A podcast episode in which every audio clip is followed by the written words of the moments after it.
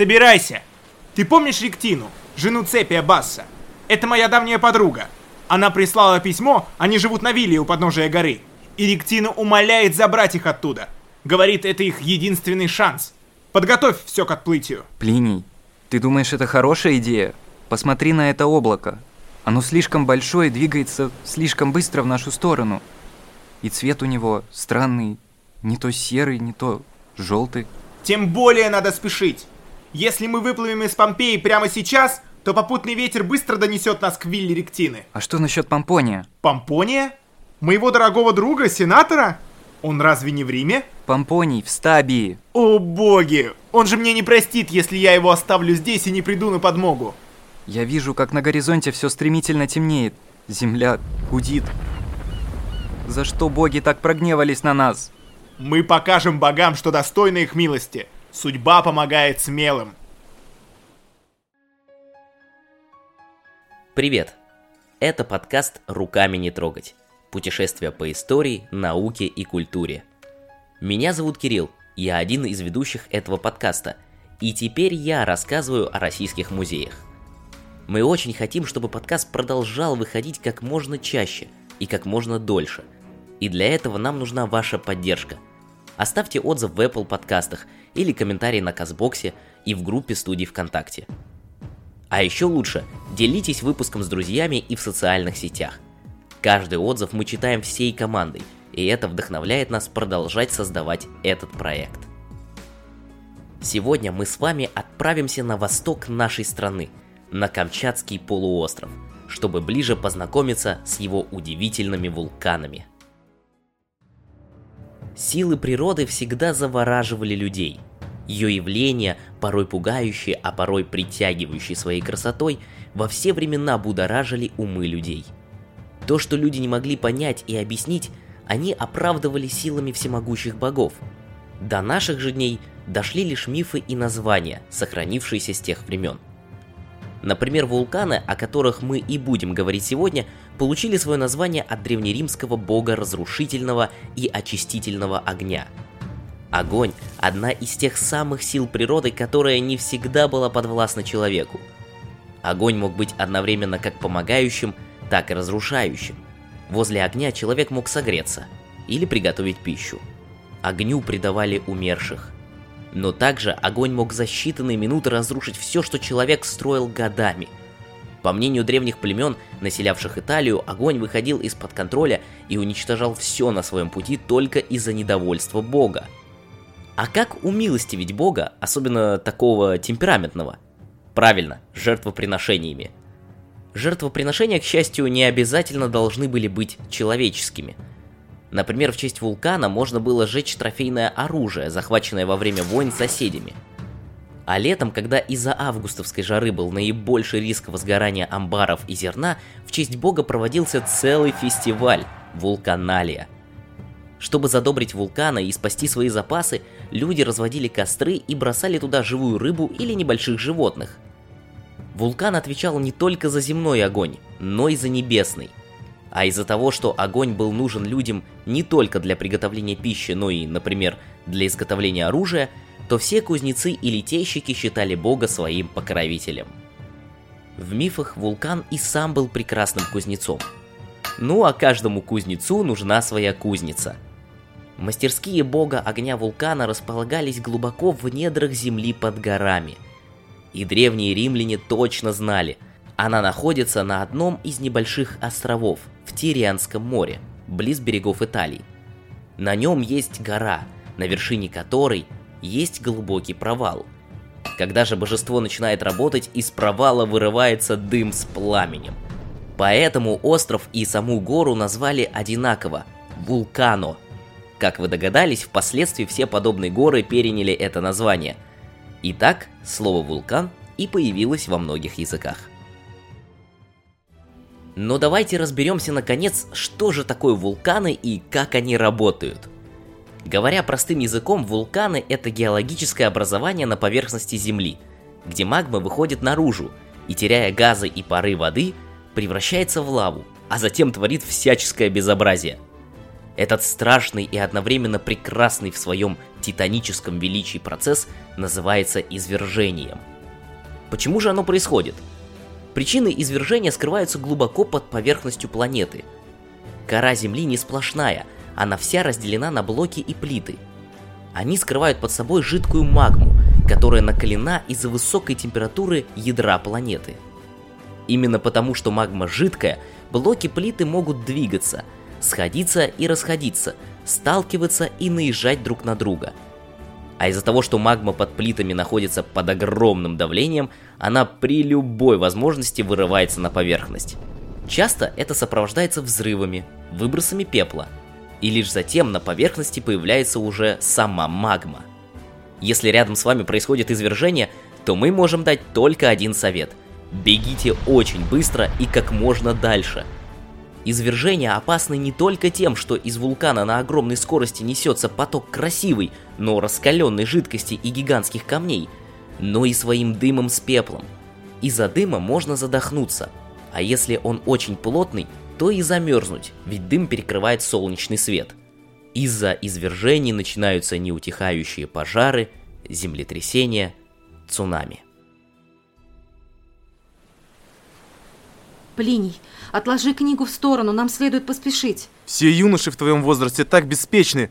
Помог бы лучше матери собрать вещи, добежал бы со всех ног. Я отказываюсь поддаваться панике.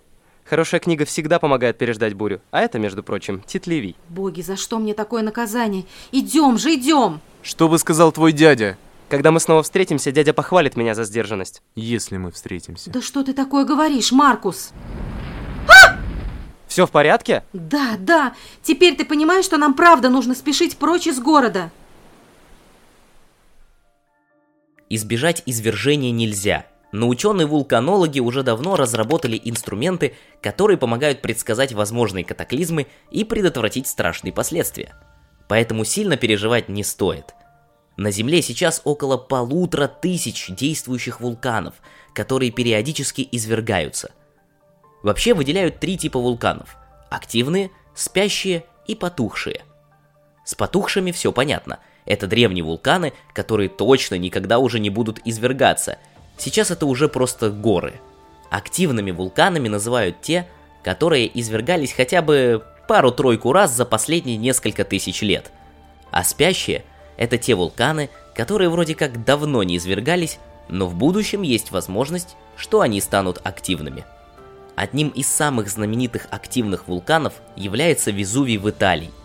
Его печально известное извержение предположительно произошло 24 августа 79 года, когда из-за лавы, пепла и дыма погибли около 16 тысяч жителей римских городов Помпея, Геркуланум и Стабий и нескольких небольших поселений и вилл, располагавшихся у самого подножья вулкана.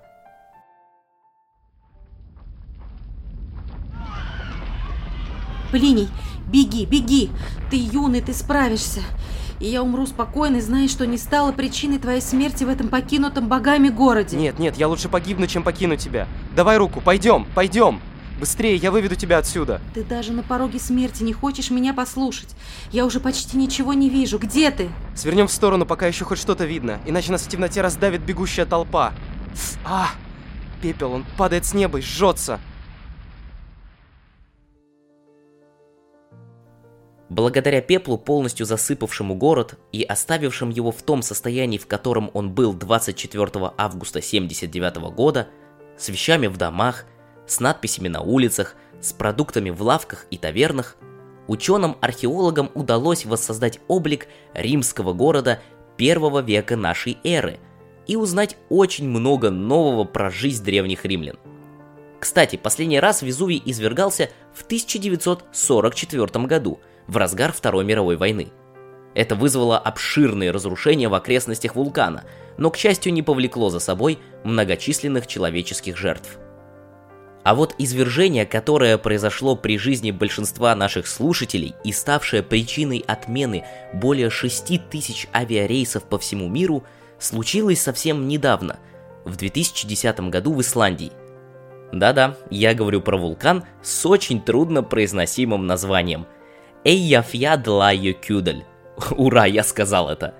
По исследованию американских лингвистов, название вулкана могут правильно произнести лишь 0,5% населения Земли. Оно происходит от слов «эйя» – остров, «фьятль» – гора и «йокотль» – ледник. Все потому, что вулкан скрыт под ледником. На территории России тоже есть вулканы. Считается, что их более 200, из них 56 действующие – Большая часть этих вулканов располагается на Камчатке и в районе Курильских островов. Интересный факт. Оказывается, Эльбрус, самая высокая горная вершина России, 5500 метров над уровнем моря, это тоже вулкан. Его считают спящим и потенциально активным, но последний раз он извергался более 5000 лет назад, так что можно не бояться и смело его покорять. А вот самый высокий действующий вулкан Камчатки, Ключевская сопка – чуть ниже, 4800 метров над уровнем моря. Он извергается довольно часто, правда, это не сильно влияет на нашу жизнь. Последний раз он извергался в феврале 2021 года. Чтобы поближе познакомиться с вулканами Камчатки, не обязательно подниматься на них, рискуя жизнью. Достаточно просто приехать в Петропавловск-Камчатский и зайти в вулканариум, первый в России музей вулканов – Все началось, как это часто бывает в жизни, с большой любви. С любви не только к природе и вулканам Камчатского края, но и любви двух людей друг к другу. Сергей Самойленко и Алена Бузакова познакомились в 2014 году. Алена прилетела из родного Ярославля на Камчатский симпозиум, в расписании которого было восхождение на вулкан. Алена прилетела из родного Ярославля на Камчатский симпозиум – в расписание которого входило восхождение на вулкан. Группу сопровождал Сергей. Он все свое детство провел в Петропавловске-Камчатском, где его папа, сотрудник Института вулканологии, приобщил к страсти всей своей жизни и сына. Сергей вырос, успел пожить и в Новосибирске, и в Сеуле, но что-то все равно тянуло его домой, на Камчатку – Открыв для себя в Южной Корее интернет, Сергей часто обнаруживал себя гуляющим по виртуальной карте Камчатки. Вспоминал места детства, находил новые. Так он понял, что пора возвращаться домой. По возвращении в Россию он пошел работать в тот самый институт вулканологии, где провел полдетства. В свободное от работы время организовывал экскурсии по вулканам. Там ему и было суждено встретиться с Аленой – Любовь вспыхнула с первого взгляда.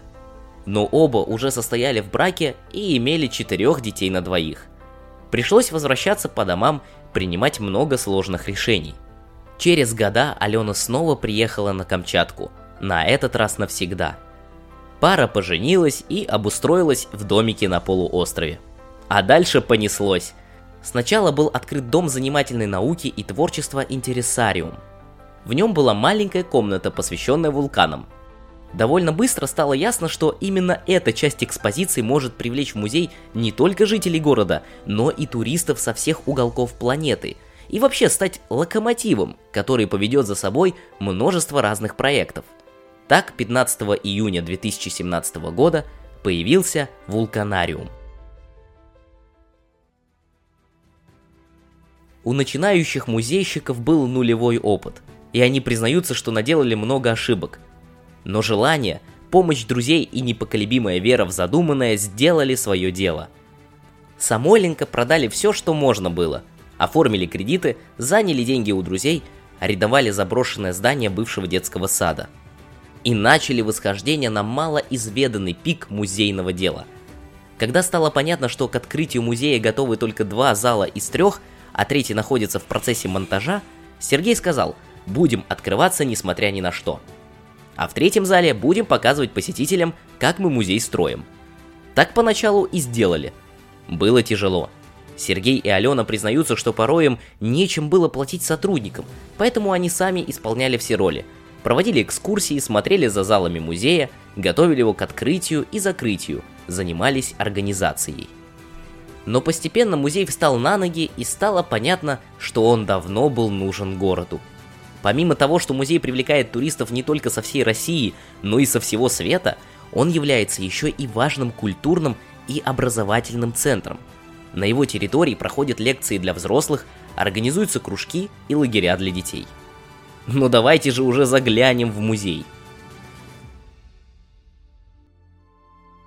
Каждый зал – это отдельная история, рассказывающая про то, из чего состоят вулканы, как они появляются, живут и засыпают. Первый зал повествует о вулканической активности Камчатки. Посетители узнают, почему именно здесь так чисты извержения вулканов, какие типы извержений вообще бывают. Зал номер два выполнен в форме лавовой пещеры, и именно здесь экскурсовод на ваших глазах поджигает маленький вулкан. Третий зал посвящен Камчатскому краю, его природе. Тут же на стенде с рассказом о тундре растут лишайники. Если захочется, на них можно побрызгать водой из пульверизатора. Вообще лишайник это не единственный экспонат музея, с которым можно повзаимодействовать. Почти ко всем экспонатам, за исключением разве что очень редких и ценных геологических находок, можно прикоснуться и провести эксперименты. Например, попробовать потопить кусочек пемзы, или рассмотреть окаменелости под микроскопом, или просто поиграться с вулканическим песком. Здесь экскурсовод не будет говорить вам руками не трогать, а наоборот будет подталкивать вас к исследованию музея. В нем можно оставить запись о своем посещении, только не в книге отзывов, а на камешках, которые отобраны специально для этой цели. Находится этот музей в городе Петропавловск-Камчатский по адресу улица Ключевская, дом 34. Он открыт каждый день с 10 утра до 8 вечера, но только по предварительной записи. Посетить музей можно только с экскурсией, где вам подробно расскажут об этом удивительном природном явлении. Также в музее есть возможность экскурсий с дегустацией. И тут есть две опции на выбор. Иван-чай и четыре вида камчатского варенья или иван-чай и два вида камчатской рыбы и два вида камчатской икры. На втором этаже музея находится кафе «Домашний вулкан», где можно перекусить после экскурсий, и сувенирный магазинчик, где можно купить, помимо прочего, браслеты и сережки из лавы, или свечку «Вулкан», авторскую запатентованную разработку музея «Вулканариум». Когда такая свеча горит, то пускает лавовые потоки, и сгорая превращается не в неприглядный агарок, а образует кальдеру, как настоящий вулкан после извержения.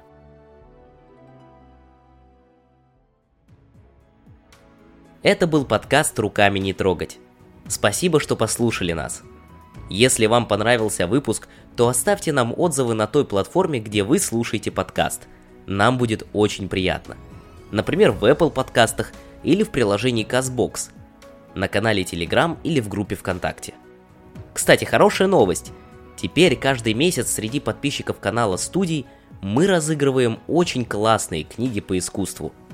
Если вы оставите отзыв или выложите пост в любой социальной сети с рассказом о нашем подкасте, то при розыгрыше мы добавим ваше имя в список сразу несколько раз, чтобы увеличить шансы на победу. Главное, не забудьте прислать скрин вашего отзыва или поста мне моей соведущей Арине или руководительнице студии «Поток» Ире. Все контакты будут в описании. Скачивайте гайд к этому выпуску, чтобы дополнить аудио-историю фотографиями и иллюстрациями и хотя бы виртуально прогуляться по музею. Спасибо и до новых встреч!